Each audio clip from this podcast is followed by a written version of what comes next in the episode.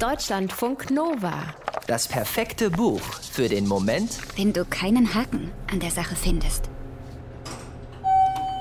Es fühlt sich so an, als sei keine Ewigkeit vergangen.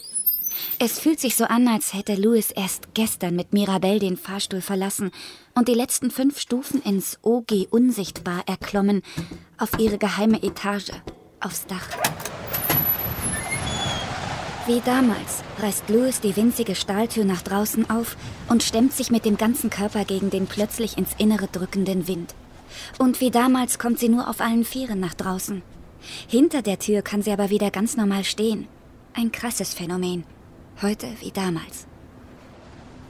Die Aussicht von hier oben ist immer noch unglaublich. 30 Stockwerke über dem Nichts. Und egal wohin sie sieht, Beton und Fenster und Himmel und Louis beugt sich über das Geländer. Kurz wird ihr flau, genau wie damals. Dann sammelt sie ihre Spucke im Mund. Sie holt ihr Handy raus und filmt, wie sie die Spucke in die Tiefe tropfen lässt. Sie schickt das Video an Mirabelle. Und Mirabelle weiß sofort, um was es geht. Um das damals, als noch alles gut war.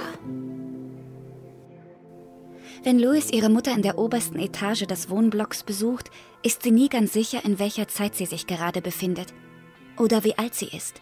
Neun oder doch schon 30. Sie weiß nicht, wie sie sich verhalten soll. Ob ihre Mutter sich über ihre Anwesenheit freut oder ob sie lieber möchte, dass Louis schnell wieder geht. Wie ein Seismograph kann Louis die feinsten Gemütsschwingungen ihrer Mutter empfangen. Empfangen, aber nicht deuten. Auch daran hat sich bis heute nichts geändert.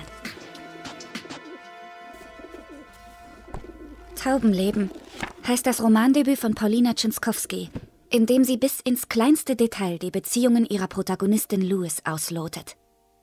Die Beziehung zu ihrer Mutter, die für alles eine nüchterne Erklärung findet und früher oft Sprüche fallen ließ, mit denen Louis heute noch zu kämpfen hat. Sprüche wie Ach, Louis, es ist so eine Last mit dir. Zu ihrem Vater, der auf eine Weise ums Leben gekommen ist, für die Louis keine Bilder hat. Sie war elf und er von einem auf den anderen Tag weg. Er hatte ihr die unglaublichsten Geschichten erzählt, von suizidalen Tauben und von unglücklichen Hühnern. Für Louis sind sie bis heute alle wahr. Zu ihrer besten Freundin Mirabelle, mit der sie eine jahrelange Freundschaft verbindet, obwohl sich die beiden nicht selten gegenseitig auf die Nerven gehen. Zu ihrem besten Freund Heinrich, den sie manchmal mit nach Hause nimmt wie einen weichen Teddybären, als wäre er wirksam wie ein Antidepressivum. Zu den Männern, mit denen sie Sex hat. Einmal, zweimal, oft. Mit Edi nur einmal, vor Monaten, nach einer Party auf einer samtbezogenen Ausziehcouch, ohne Kondom. Seitdem ist Louis fest davon überzeugt, HIV-positiv zu sein. Als Strafe vom Universum oder so. Eine Art kosmischer Ausgleich. Dafür, dass sie bisher ganz gut durchs Leben gekommen ist. Trotz einer unterkühlten Mutter und eines beerdigten Vaters, Sie müsste doch eigentlich viel unglücklicher sein. Aber sie hat sogar einen ganz lieben Freund, einen, der in Nebensätzen was von gemeinsamen Kindern erzählt, der sie auskitzelt, wenn sie es braucht, sie stundenlang anatmet, wenn sie darum bittet. Weil das in keinem Fall geht, gleichzeitig glücklich und unglücklich zu sein, entscheidet sich Louis für das Unglück und trennt sich von ihrem freundlichen Freund. Sie muss den Haken an der Sache nicht sehen, um zu wissen, dass er da ist. Sex hat sie trotzdem, mit einem Barkeeper im Haus seiner Eltern zwischen Zimmerpflanzen und Fotos von Oma und Opa. Sie will nicht wirklich was von ihm, findet es aber nicht nett, dass er später ihre Nachrichten ignoriert. Offensichtlich gehört das dazu, zum Unglück. Um sicher zu sein, dass ihr Leben nicht länger lebenswert ist, amtlich bestätigt quasi, macht Louis einen HIV-Test.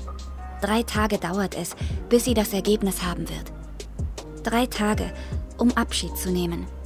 Von ihrer Mutter, von ihrem Vater, von Mirabelle und Heinrich, von den Typen, vom Hochhaus, von ihrer Spucke, von ihrem Spiegelbild, das so schön ist, wenn sie heult. Schon schade irgendwie. Vielleicht wäre ein Plan B ganz gut.